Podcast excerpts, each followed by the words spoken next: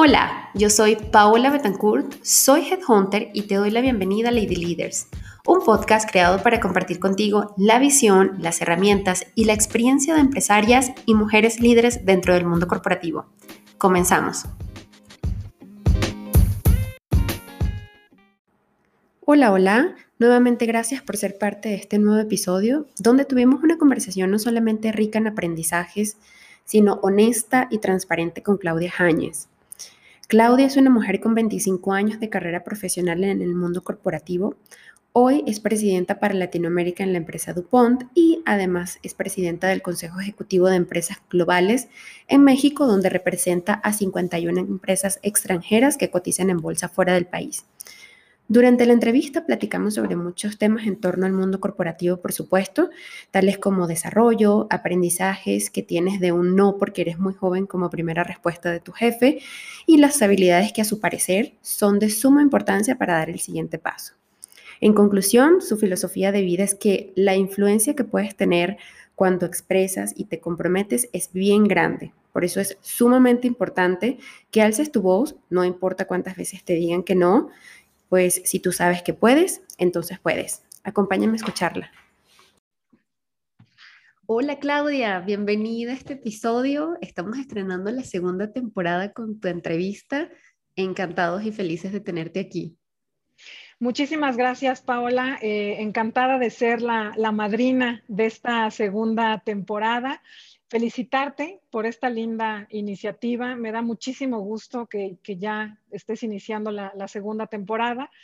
Em, pues para quienes no me, conozcan, soy Claudia Jáñez, soy presidente de DuPont eh, América Latina eh, y también eh, soy presidente del, Consejo Ejecutivo de, Empresas Globales en México.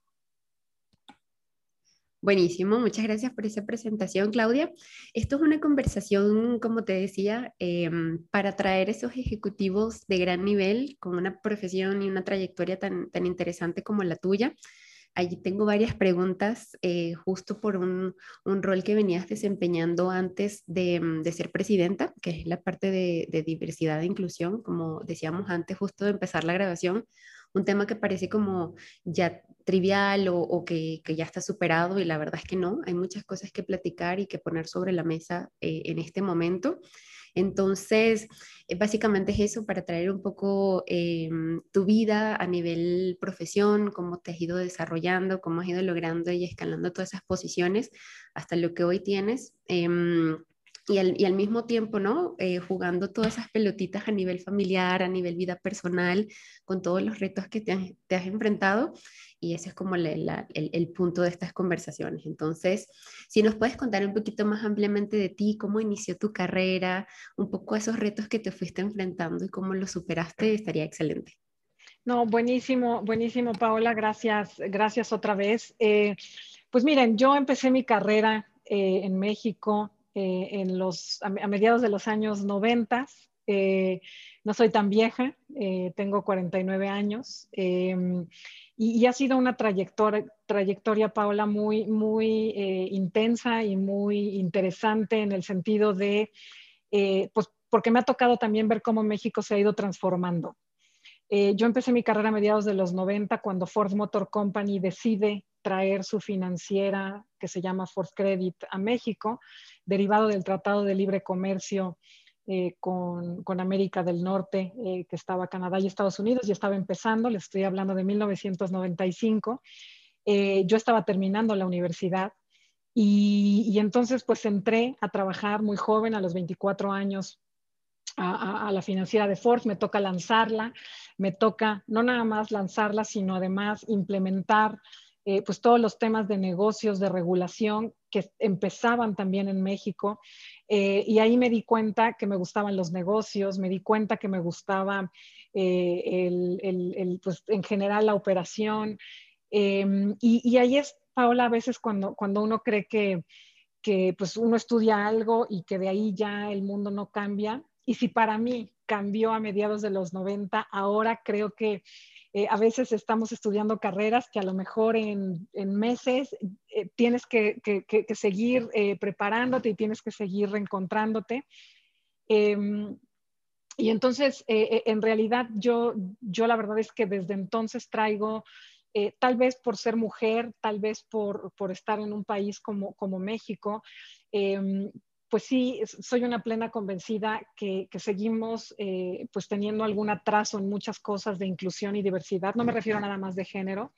Entonces, prácticamente yo te diría que desde mediados de los 90, cuando todavía ni se hablaba de estos temas, no había áreas de diversidad e inclusión, eh, pues me tocó, eh, pues también aparte de, ver los temas de negocios, los temas legales, los temas de asuntos públicos, gubernamentales, eh, pues también me ha tocado abrir brecha en estos temas de, políticas, en, temas de, inclusión, lo cual ha sido fascinante.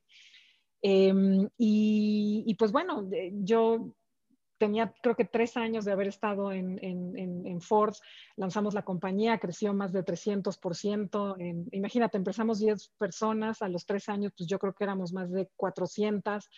Em, eh, igual el portafolio. Eh, y la persona que llevaba el área eh, que, en la que yo estaba se va. Yo pedí esa, esa posición, tenía 27 años. ¿Por qué? Porque para mí había sido como tener un bebé porque como te comento, pues habíamos lanzado eh, la, compañía, la conocía perfecto, eh, porque también habíamos tenido que implementar las políticas en la compañía eh, desde, desde las de Estados Unidos, no nada más las nuevas en México. Y, siempre me decían, no, Claudia, porque eres muy joven. Pero, ¿sabes, Paola? No me daban otra, otra razón. O sea, simplemente me decían, no, porque eres muy joven. No creas que me decían, no, porque te falta esto, te falta esto. O sea, no era un feedback, si me permiten la expresión, este, muy, muy eh, detenido, sino era más de, no, pues es que estás muy joven. Y, pues bueno, yo lo que dije fue después de un tiempo, bueno, ¿por qué no hacemos una cosa? Denme seis meses, no me den la posición, pero no contraten a nadie. Si en seis meses no puedo, ustedes me despiden. Y si sí puedo, eh, pues ustedes me confirman y me promueven y ya está, ¿no? Entonces, pues bueno, afortunadamente sucedió, sucedió lo, segundo eh, y, pues bueno, eh, así eh, creo que, ya de esto, pues bueno, tiene algunos, algunos años y, pues de ahí creo que he, ido tomando decisiones, pues a veces que pueden parecer arriesgadas, pero que al final pues te llevan a donde, a donde, quieres, a donde quieres llegar. Total.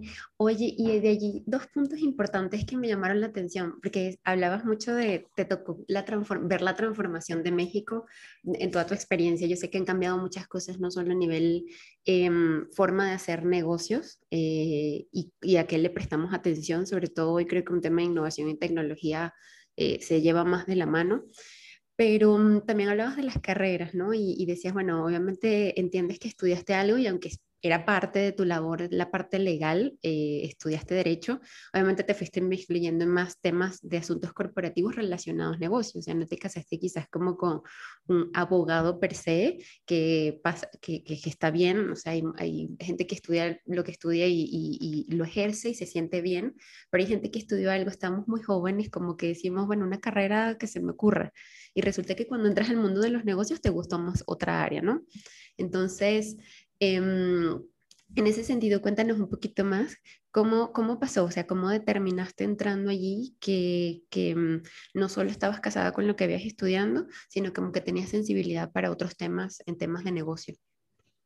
Sí, fíjate que es, es muy interesante tu pregunta, porque a veces uno se queda con sus propios prejuicios. No, es que yo no soy bueno para algo muy típico en los abogados es que yo no soy bueno para las matemáticas, entonces busco las carreras que sean este, para las para que no tengan matemáticas, que en mi caso no fue el caso, no, por lo que yo elegí eh, derecho, pero es, muy común.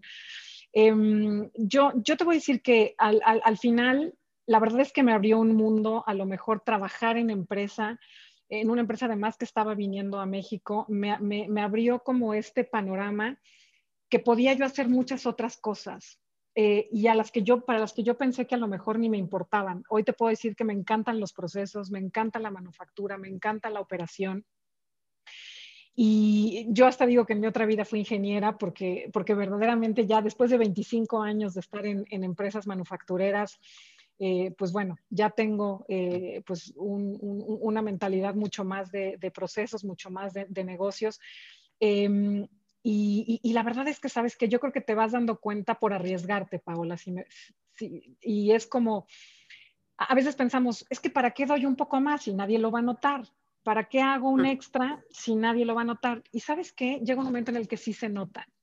Y, cuando te van saliendo bien las cosas y cuando das un poco más que los, que los demás, em, y yo sabes que me di cuenta que yo me sentía muy cómoda em, entendiendo el, negocio eh, para poder contribuir con, con, lo que era mi trabajo. Entonces, em, pues fue como que un poco de todo. Eh, y, después me di cuenta que, que, necesitaba también estudios que no fueran nada más los de, los de abogado. Por eso decidí hacer el, el, MBA en el IPADE, eh, porque precisamente creo que, que hoy, y hoy más que nunca, o sea, si ya era importante a finales de los noventas Em, y, principios de los 2000, me parece que hoy que el mundo cambia tan rápido, eh, es mucho más importante. Em, el tener como esta duplicidad, el, el, tener la práctica, el tener, el tener la posibilidad de, de trabajar y de ver el mundo real, de vivir la, la, vida real, y también el tener la posibilidad de vivirlo en la, en la academia en, en, un momento. Entonces, em, pues creo que que, a veces uno va descubriendo cosas de, uno mismo. Eh, y, y, también creo que ese autoconocimiento, ese auto, eh, e, esa autorrealización es súper importante, sobre todo cuando, cuando empiezas a trabajar, eh, porque a veces creemos, bueno, pues este trabajo es pasajero, este, ya tendré uno que sí me guste. Y cuando uno se va dando cuenta, van pasando los años y los años y los años, y pues no los, a, lo mejor uno o dos o, en algún momento difícil, porque también pues todos trabajamos por mantener a nuestras familias y a nosotros mismos, eh, pero creo que, creo que lo más importante es que, que, tengamos una realización y que verdaderamente, aunque suene súper cursi, este, ¿no? O, este, pues que hagamos lo que nos haga felices eh, en, algún, en algún momento de nuestras, de nuestras carreras. De aquí rescato, me encanta, porque rescato tres cosas. Yo creo que eh, dijiste bien importante arriesgarte. Yo creo que si uno no toma riesgos, si uno no decide justamente mirar hacia las diferentes perspectivas que se te presentan, y aunque digas me da miedo, será o no será, toma el riesgo. Viene la segunda parte de tener paciencia en ese trabajo duro, porque a veces como pasa el caso, ¿no? Y, y no propone soluciones. Me encanta que dijiste, bueno, denme la oportunidad, aunque te decían, no estás muy joven y no había como un sustento lógico para ti, denme la oportunidad seis meses y si no, pues no pasa nada. Eh, pero fíjate que ahí, ahí, implementaste las tres, te arriesgaste, tuviste paciencia, trabajaste duro y yo creo que la última es prepararte, ¿no? Justamente, ¿qué, qué le voy agregando a mi perfil? No simplemente quedarme con que, bueno, yo ya estudié esto y eso ¿ok? El mundo cambia constantemente, como tú dices, y yo creo que la preparación eh, va formando parte de lo que vas a seguir haciendo en tu carrera profesional. Entonces, me encantan las tres cosas que, que rescato.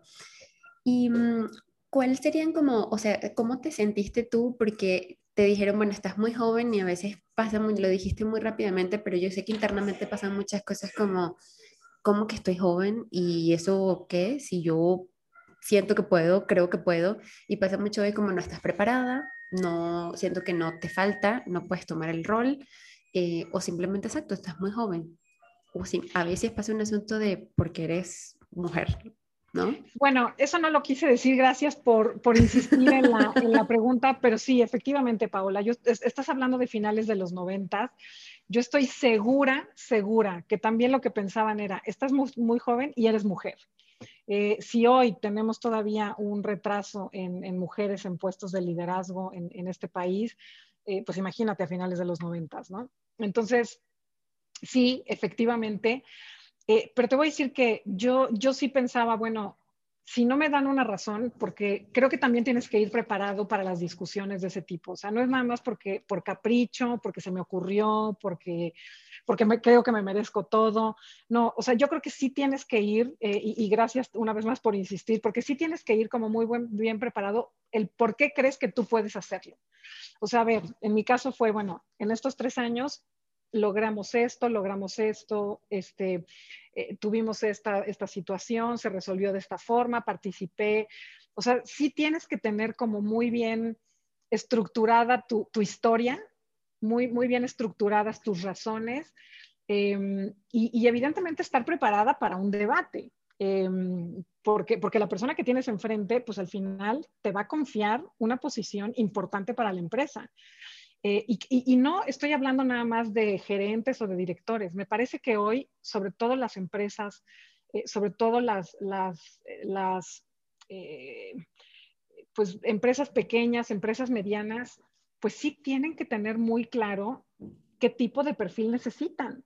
Y si vas a estar en una posición, aunque sea entrando o saliendo de la universidad, entrando me refiero a la compañía, saliendo de la universidad, es porque eres la mejor persona para ocupar ese, esa posición. Entonces, creo que ya sea para pedir una promoción o para pedir un, un, un, mejor salario o, o, para, o para entrar a un trabajo, sí tienes que tener como muy claro por qué yo y no los otros 50 que están en el, en la, eh, pidiendo esta, esta posición. Entonces, me, me, parece que detrás sí tienes que tener como muy claras eh, tus, tus, tus, logros, el, el, el, por qué eres diferente a los demás, cuáles son tus dos o tres cualidades eh, distintas y, eso ayuda, ayuda muchísimo.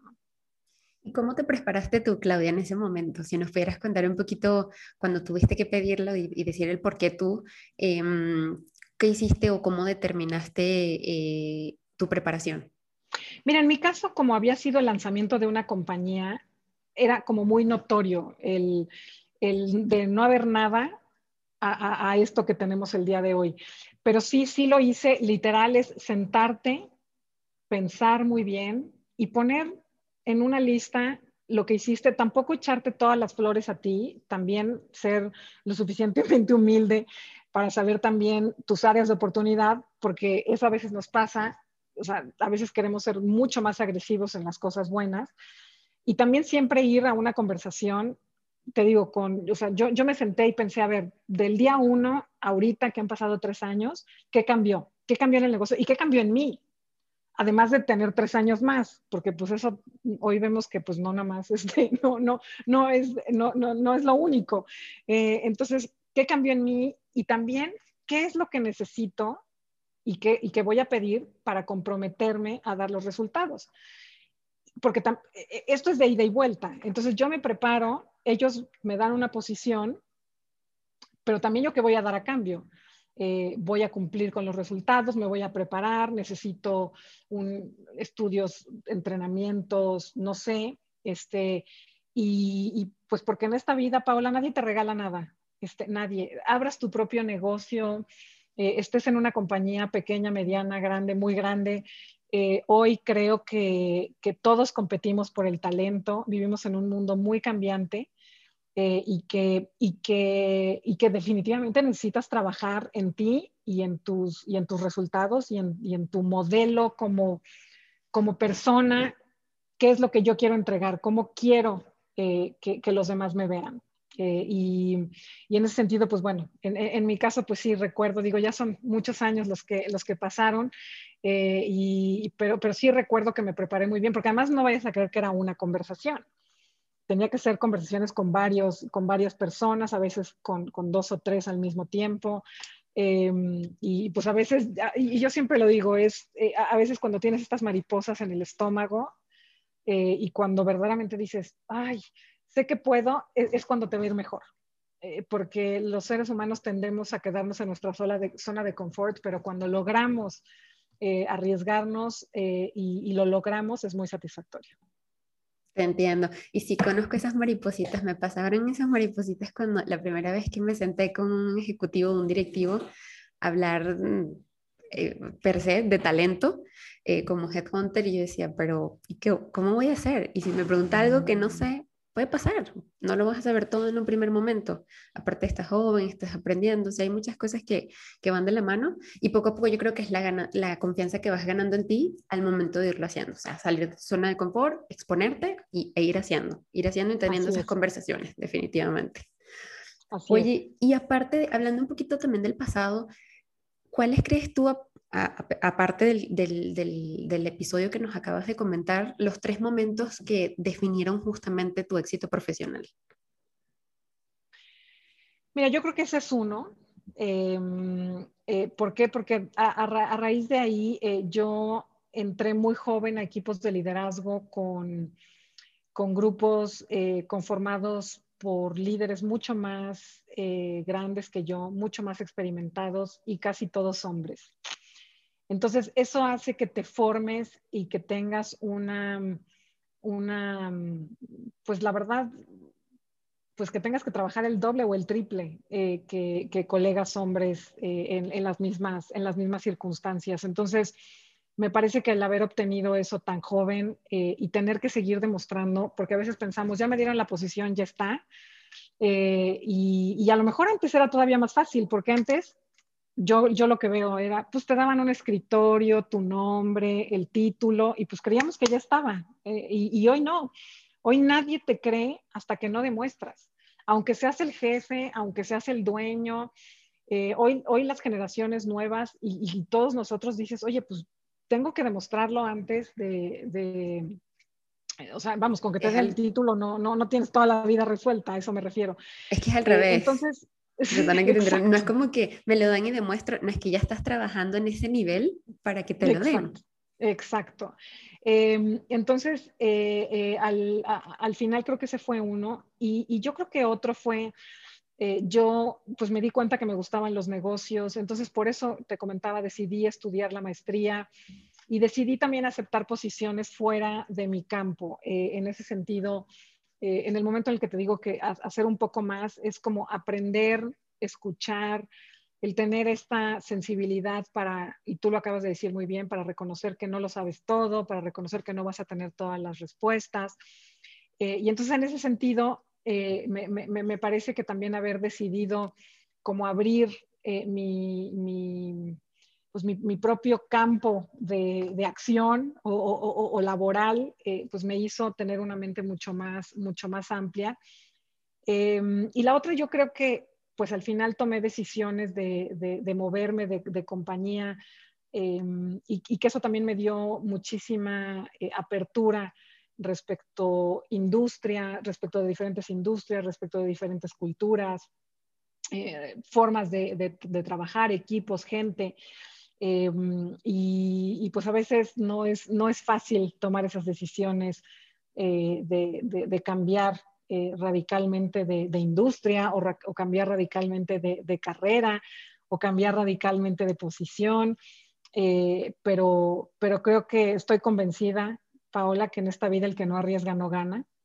Estoy convencida que, que, cuando uno trabaja fuerte y se prepara, eh, más tarde o más temprano llegan los, los, las recompensas, llegan los, los reconocimientos. Em, y que, y que pues al final, eh, cualquiera que sea el camino que decidas, pero que estés tranquilo con ese, porque yo creo que, que al final no todos estamos hechos para el mundo corporativo, no todos estamos hechos para, para ser eh, emprendedores, no todos estamos hechos eh, para trabajar en una empresa grande, ¿sabes? O sea, es, es como entender que el éxito de uno no depende del tuyo y que el tuyo no necesariamente se tiene que medir igual con, con, los demás. Entonces, eso creo que también ayuda mucho. Yo le llamo, si me permites, como autoestima profesional. O sea, es decir, este valor que yo tengo, esta autoestima profesional que, que, que, que, que me lleva a, donde estoy, lo que, lo que me, no es eh, las decisiones que voy tomando a lo largo de mi, de mi, de mi vida y que también estemos dispuestos a equivocarme, ¿eh? porque no todo, como decimos acá, no todo es miel sobre hojuelas, ¿eh? o sea, no es así de, ah, bueno, ya este, pasaron, en mi caso, 25 años eh, de, de, de, carrera y, y, todo es lindo y todo te va perfecto, ¿no? O sea, también tienes que estar dispuesto a tener em, situaciones difíciles, a, a, cuestionarte y y, a veces a, fallar o equivocarte inclusive de empresa, equivocarte de posición. El tema es qué tan rápido te reacomodas y qué tan rápido te adaptas y, te recuperas. Me parece que eso es lo que es, más relevante que el fracaso en sí. Exacto, te levantas, exactamente. No, súper. Em, me encanta el, la frase de autoestima profesional y yo le, agregaría como básicamente competir contigo mismo compararte contigo mismo, ver a tu yo de ayer y decir qué tanto ha avanzado, eh, dónde estoy hoy comparada conmigo y, y la que fui ayer. Y, y, sí, tienes mucha razón en ese sentido. Oye, me da curiosidad algo. ¿Hay algún evento em, de la parte personal que puso en riesgo o estuvo como em, afrontando algo eh, para impedir tu carrera profesional o algún reto que tuviste que superar durante toda esa trayectoria profesional para lograr el éxito que tú tienes hoy? Sí, yo, yo, creo que, que, hoy es mucho más fácil que antes el, el poder eh, balancear o, no tener que elegir entre tu vida personal y tu vida profesional, pero sí tienes que estar dispuesto a hacer sacrificios, eh, sí tienes que estar dispuesto a, a, a dar un poco más eh, y, y, está bien, ¿eh? o sea, aquellas mujeres que deciden eh, pues mejor eh, tener una, una, posición no de, de, tanta responsabilidad para además poder cuidar de sus familias, me parece que, son, que, es, que es muy, muy respetable. Eh, yo en mi caso eh, creo que, que, he logrado eh, balancearlo en el, en el sentido de, de, tener muy claras mis prioridades y, y, que, y, que, a mí me encanta trabajar, es quien yo soy, eh, es parte de mí, es parte de mi, de mi personalidad, es parte de mi desarrollo, es parte de mi, de mi, pues, de mí en general. Eh, entonces, eh, creo que e, e, en ese momento también tengo muy clara que, que, que soy madre, que soy esposa, que soy hija, que soy hermana, que soy amiga y lo disfruto muchísimo. Entonces, creo que a veces poner límites en tu vida, este, poner, eh, pues decir, bueno, esta es mi vida personal, que esta es mi prioridad y complementarla con tu vida laboral, pues es muy, muy satisfactorio. Y creo que ahora esta pandemia, pues nos trajo a todos una, una situación inédita eh, que, que no habíamos vivido. ¿Por qué? Porque todos tuvimos que regresar a la casa, en las circunstancias que fueran. Eh, tuvimos que regresar a, a, a convivir aquellas que, que, son madres de niños pequeños, a, hacer, eh, hacerse cargo de los deberes del colegio, a, estar a veces en departamentos pequeños eh, con, todas las labores domésticas más las labores de, trabajo. Y, creo que hoy más que nunca quedó muy claro, y yo siempre lo he dicho, Paola, la vida está hecha de equipos. Y aquellas mujeres y hombres también que piensen que lo van a hacer todos solos, porque las mujeres tendemos a hacer eso, ¿no? O sea, yo tengo que hacerme cargo de la casa, de la comida, del súper, de bañar al perro, de que la niña salga lindísima, peinada, de que todo esté lavado y planchado y además ser la gran ejecutiva. Y todo yo puedo sola. con todo, y yo puedo sola, exacto. Yo puedo con todo y yo puedo sola. Y pues no, este, y creo que ahora con esta pandemia sirvió muchísimo también para que muchos hombres se dieran cuenta pues de esta situación tan compleja que hay cuando eres una madre trabajadora o cuando eres eh, o, cuando tienes a un familiar enfermo o cuando, sabes, o sea, eh, que, que, quedó muy al descubierto y también quedó muy al descubierto esta, e, es, esta fragilidad que tenemos las mujeres, y esto no lo digo yo, ya lo dijo el INEGI, ya lo dijo la ONU Mujeres, la, la, esta pandemia está afectando mucho más a las mujeres trabajadoras, quien han tenido que dejar el, el trabajo eh, con, en mayor medida eh, son las mujeres. Y esto además trajo doble carga, porque a pesar eh, de que los hombres y las mujeres están trabajando desde casa, las mujeres siguen haciendo las mismas labores. Entonces me parece también, y ya me salí completamente del tema, Paola, pero, pero no, me parece también que, que hoy tenemos que asegurarnos que todos contribuyamos. O sea, si ya era importante para una mujer, para poder crecer en su trabajo, tener un equipo, y no me refiero nada más a un esposo ¿eh? o a una familia, puede ser la vecina, el primo, la mamá, la hermana, no, sé, pero alguien que te ayude con los temas logísticos, eh, con temas eh, que, que, te quite un poco ese peso. Eh, y, creo que hoy más que nunca pues tenemos que seguir trabajando y por eso me encantan eh, eh, podcasts como el tuyo y, estos, eh, pues que, hablemos de los temas, porque más que nunca tenemos que entender que todos los que vivimos en una casa tenemos la misma responsabilidad de, de cuidar a, los menores y de, y de ir al, al súper y de hacer la comida y de lavar platos.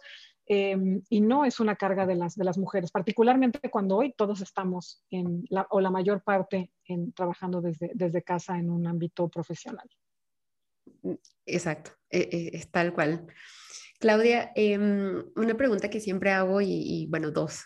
¿Cuál fue eh, en todo este tiempo los dos mejores consejos que te dieron durante tu carrera profesional? Mira, yo creo que un, un, un buen consejo eh, que, que, yo recibí hace muchos años es que, que te fijes en aquellos líderes que no te gustan, en aquellos líderes malos, porque a veces tendemos a tener estos líderes eh, buenos, ¿no? Los que nos gustan, los que, a los que admiramos. Eh, pero a veces, exactamente, pero hay veces que, que, si tú estás en alguna reunión o ves a alguien en algún foro, lo que sea, no, no, necesariamente tienes que trabajar con la persona directamente. Y dices, qué horror, yo jamás sería como esa persona. ¿Por qué? Porque te hizo sentir mal, porque, porque te parece una persona no empática, en fin, puede haber muchísimas razones. Me parece que eso es muy bueno porque también saber el líder o la persona en la que no te quieres convertir y que no quieres ser, eso es muy bueno. ¿El peor consejo que te dieron? Eh, ya vas a tener un bebé, ya este, yo creo que es mejor que te dediques a cuidarlo porque los bebés necesitan a su mamá y no necesitan a alguien que esté que esté trabajando. Este, entonces yo creo que deberías de irte a, tu casa. A cuidar a tus hijos, ¿no? Muy mal consejo. Ok. Muy mal consejo. Oye, y ya un poquito también para terminar, em, ¿cuáles serían tus tres mejores, pueden ser más o pueden ser menos, pero tus mejores tips, herramientas, consejos para aquellas mujeres que están en vías de desarrollo profesional y ahorita el miedo, la incertidumbre, el no sé si voy a poder con todo o también tengo todo sola y ya diste por ahí una herramienta, no, no dejar que todo sea sola, hacerte de un grupo. En otras conversaciones platicaba también y me decían, te tienes que hacer de, aliados, porque tú sola entiende que no vas a poder, eres un ser humano. Pero mm, de Claudia, ¿cuáles serían como esos tres mejores tips y herramientas? Mira, yo primero que se la crean, o sea, que, que, que, verdaderamente crean en ellas. O sea, y cuando digo se la crean es una frase muy mexicana, pero, pero que verdaderamente creas en este, en este futuro, eh, eh, en lo que tú puedes dar. Eh, las mujeres tendemos a hacernos menos, aunque, aunque sepamos que, que, podemos, tendemos a vernos... las mujeres tendemos a ver más nuestros defectos que nuestras virtudes, sobre todo cuando estamos con nosotras mismas. Em, entonces, uno, que se la crean y dos, me parece que encontrar, y lo dije un poco al, inicio, em, encontrar cuáles son tus dos o tres virtudes, tus dos o tres eh, características que son muy buenas. ¿Por qué? Porque eso te va a ayudar a encontrar en las que no eres muy buena. Y entonces, cuando tienes dos muy buenas o tres y dos no muy buenas, te ayuda a trabajar en las que no eres muy buena, porque esas son las que te van a hacer crecer, porque esas son las que te van a diferenciar, em, esas son las que van a hacer que, des ese salto y el que digas, oye, pues la verdad es que me costó mucho trabajo, pero logré esto. Eh, yo pongo mucho, mucho el ejemplo del inglés. Eh, hay quien, quien dice, es que yo soy pésimo para el inglés. Sí, nada más que hoy, si tú verdaderamente quieres competir en un mundo global, si verdaderamente quieres tener un cargo eh, importante, si verdaderamente quieres, aunque lances tu propia compañía, pero quieres empezar a exportar o quieres tener comunicación con el mundo, pues vas a tener que hacerlo en inglés. Entonces, eso de, pues a mí no se me da el inglés, pues no es ya válido. O la otra, este, no, bueno, es que yo estudié eh, arquitectura y esto que me están pidiendo es ingeniería. Este, pues mejor que se busquen un ingeniero. No, bueno, pero por algo te contrataron a ti. Entonces, al final es, es, es, este, ¿cómo, cómo hago un, un, balance? Pero de verdad saber esas dos características que a veces hasta que no me gustan, pero que yo sé en el fondo que si las supero, no, a lo mejor no me voy a convertir en el mejor en eso, pero yo sé que si las supero, mi carrera va a mejorar mi autoestima profesional va a mejorar y mi rumbo y mi futuro van a mejorar. Buenísimo. Oye, ¿y cómo las, cómo las, tú tuviste algún tip o cómo determinaste en qué dos, tres cosas o esas áreas de oportunidad las escribiste, preguntaste, dijiste, oigan, díganme en qué no soy tan buena para yo ir porque a veces, esta vez es difícil caer cuando en, el, en la autoobservación, nosotros no acostumbramos a autoobservarnos, nosotros acostumbramos a, a, reflejar en los demás quizás eso que nos falta a nosotros. Totalmente, y es, y es muy filosófico lo que acabas de comentar este, y profundo.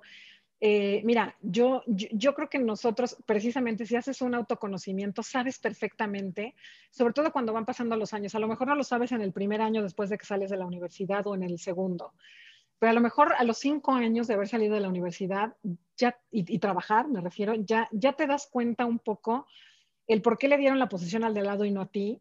O sea, aunque no lo quieras reconocer, en el fondo lo sabes. Entonces, sí, esta autorreflexión y autocrítica ayuda mucho sin que, una vez más, las mujeres nos encanta flagelarnos y decir, este, soy la, no me lo dieron porque 80 razones que a lo mejor ni se les ocurrió por qué, ¿no? Pero, pero creo que, que, en mi caso, eh, pues yo sí tenía muy claro trabajando en empresas que tenía que entender muy bien y muy claro los procesos, que tenía que entender muy bien y muy claro eh, qué es lo que el negocio, el, el, qué hacíamos. Em, y pues eso lleva tiempo, lleva también educación por tu parte. Este, eh, y, a veces tampoco estamos acostumbrados a eso, a, estudiar por nuestra parte algo que verdaderamente creemos que nos va a ayudar a tomar una decisión eh, y no necesariamente lo que, lo que recibimos de, de nuestro jefe o de un equipo. Y la otra siempre, Paola, y yo creo que tener un sponsor.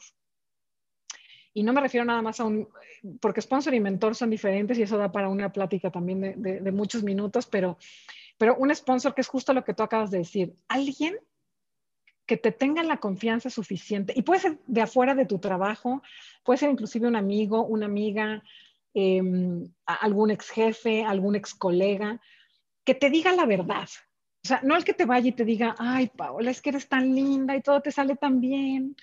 No, no. O sea, el que te diga, ¿sabes qué? En aquella reunión creo que pudiste haber dicho esto, esto y esto y no lo dijiste. O sea, siempre tener a alguien que te diga la verdad, que sea evidentemente amable y... Asertivo, asertiva. Asertivo, o sea, no, no estoy diciendo no acepten nunca insultos de nadie ni nada, o sea, no, no, no me refiero a eso, pero sí que alguien que, es más, creo que alguien que verdaderamente te quiere y te aprecia, si logras identificar a una persona que te dé esos tips eh, que de, cómo mejorar, es buenísimo, es buenísimo. Alguien, sí, exacto, alguien que sepa observar y también comunicar asertivamente. Está interesante eso de conseguir sponsor, no es igual a mentor, es cierto, eh, aunque creo que el mentor tiene la responsabilidad de transmitir de forma objetiva cuáles son esas áreas que definitivamente necesitas ir trabajando, pero no te está viendo siempre en la operación. Y yo creo que ahí es que está el tema, ¿no? Que te vea justamente en todo apogeo, eh, siendo tú. Buenísimo. Totalmente. Yo, es que me parece que, bueno, al final los mentores hoy en día, por lo general, están en programas de mentoreo más formales, normalmente dentro de la empresa eh, normalmente como en una jerarquía eh, y, el sponsor lo veo como mucho más alguien más personal, eh, más aquel que va a hablar bien de ti, que puede estar también en la empresa, pero es aquel que, verdaderamente se va a, a, preocupar por situaciones no nada más de formales de tu, de tu carrera o de tu perfil, sino que inclusive te puede acompañar a lo largo de una trayectoria profesional. Buenísimo.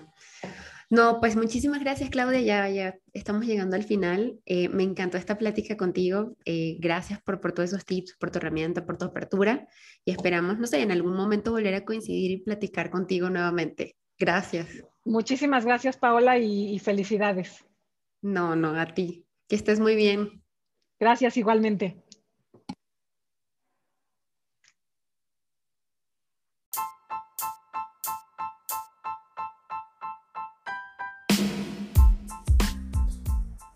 Como siempre, muchísimas gracias por llegar al final de este episodio. Si consideras que fue contenido de valor y eh, que generó muchísimos aprendizajes, te invito a compartirlo y suscribirte en mi canal de YouTube. Lo encuentras justamente como Lady Leaders Podcast y también me puedes seguir justamente a través de mi cuenta de Instagram paola.betancourtc para que no te pierdas ningún episodio. Nos vemos la próxima semana.